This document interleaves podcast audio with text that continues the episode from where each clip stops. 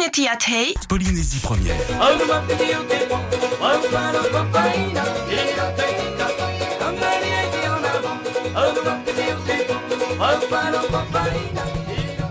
1970.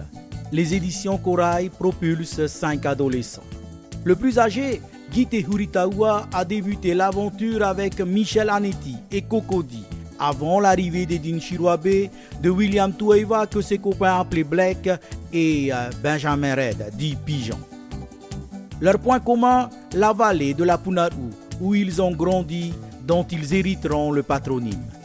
Les Tamari Punaru fabriquaient la plupart de leurs instruments, qu'ils sculptaient dans des morceaux de bois en utilisant des noix de coco comme caisse de résonance. Leur basse se résumait à une poubelle, retournée, percée, où les enfants du pont de la Punarou accrochaient une file corde, reliée à un manche à balai, pareil à celui d'une contrebasse, baptisée la bassoula.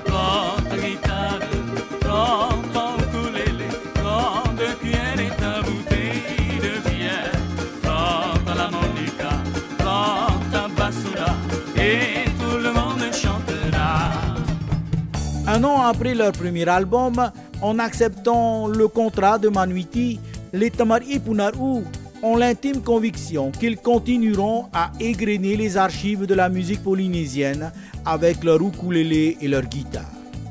Mais pendant les répétitions de l'album Hairemaru, Himene Tatou, Yves Roche et sa clarinette leur prouvent que le mariage des instruments classiques avec le son traditionnel est possible.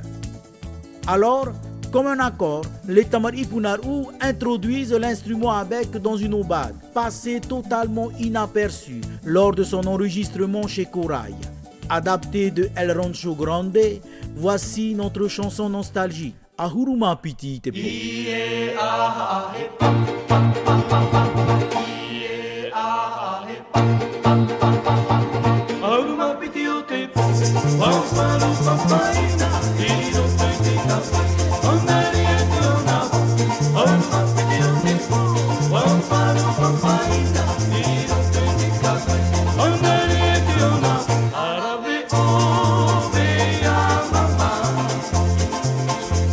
Yeah.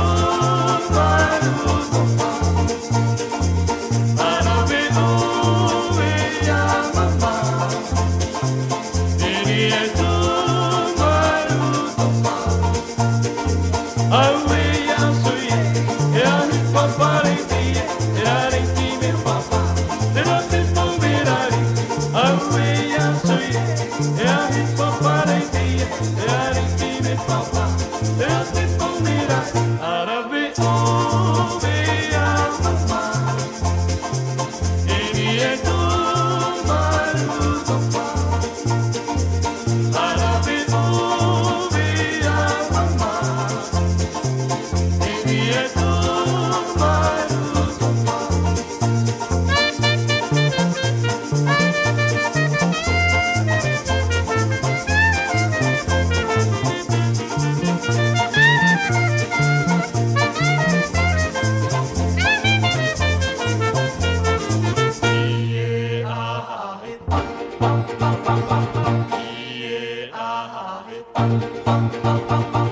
Oh, my pretty old tits. Oh, my, oh, my.